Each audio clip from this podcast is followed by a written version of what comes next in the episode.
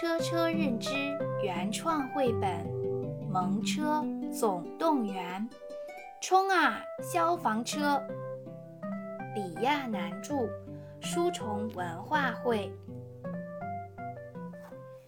一辆消防车在工厂里出生了，它有火红色的铁皮肤、大眼睛和方形的头部。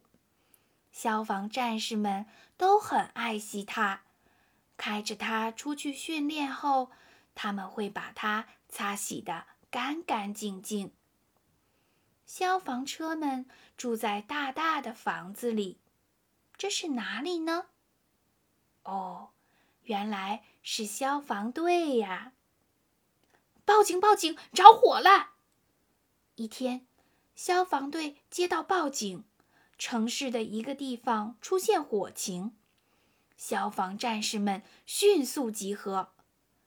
水罐消防车装满了清水，登高平台消防车背上长长的云梯，救护车带着担架，这可都是救火的时候需要用到的。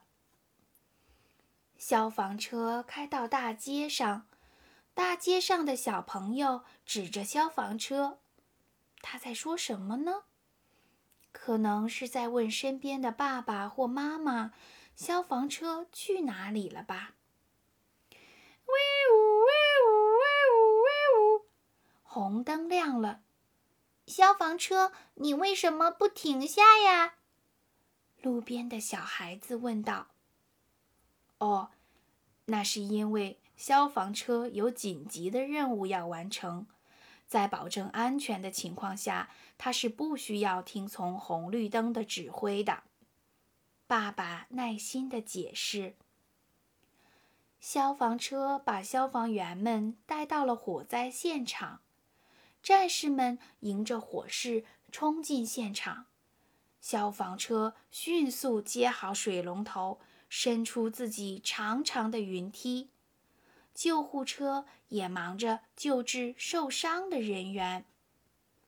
终于，一场大火被成功的扑灭了。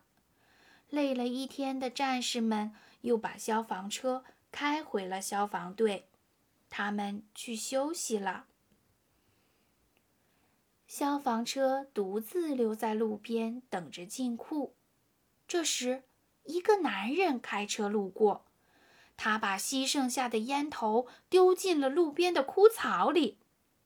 嘿，把烟头捡起来！消防车大喊。但是那个男人没有理睬消防车，径自的把车开走了。风扑到烟头上，贪婪的吹着，烟头马上就要引燃枯草。而枯草连接着一大片工业区，后果不堪设想。消防车刚做完任务，还没有灌水。这时，一只小狗高傲地走过，在烟头上撒了一泡尿，烟头被浇灭了。哦，哥们儿，你来的太及时了。消防车抹了一把头上的汗，说道：“报警！报警！”又来了报警声。消防战士们整装待发，水罐消防车装满了水，登高平台消防车背上长长的云梯，救护车带着担架再次出发了。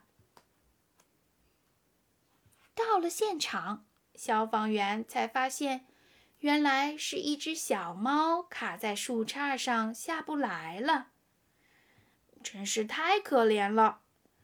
消防车赶紧升起长长的云梯救下小猫。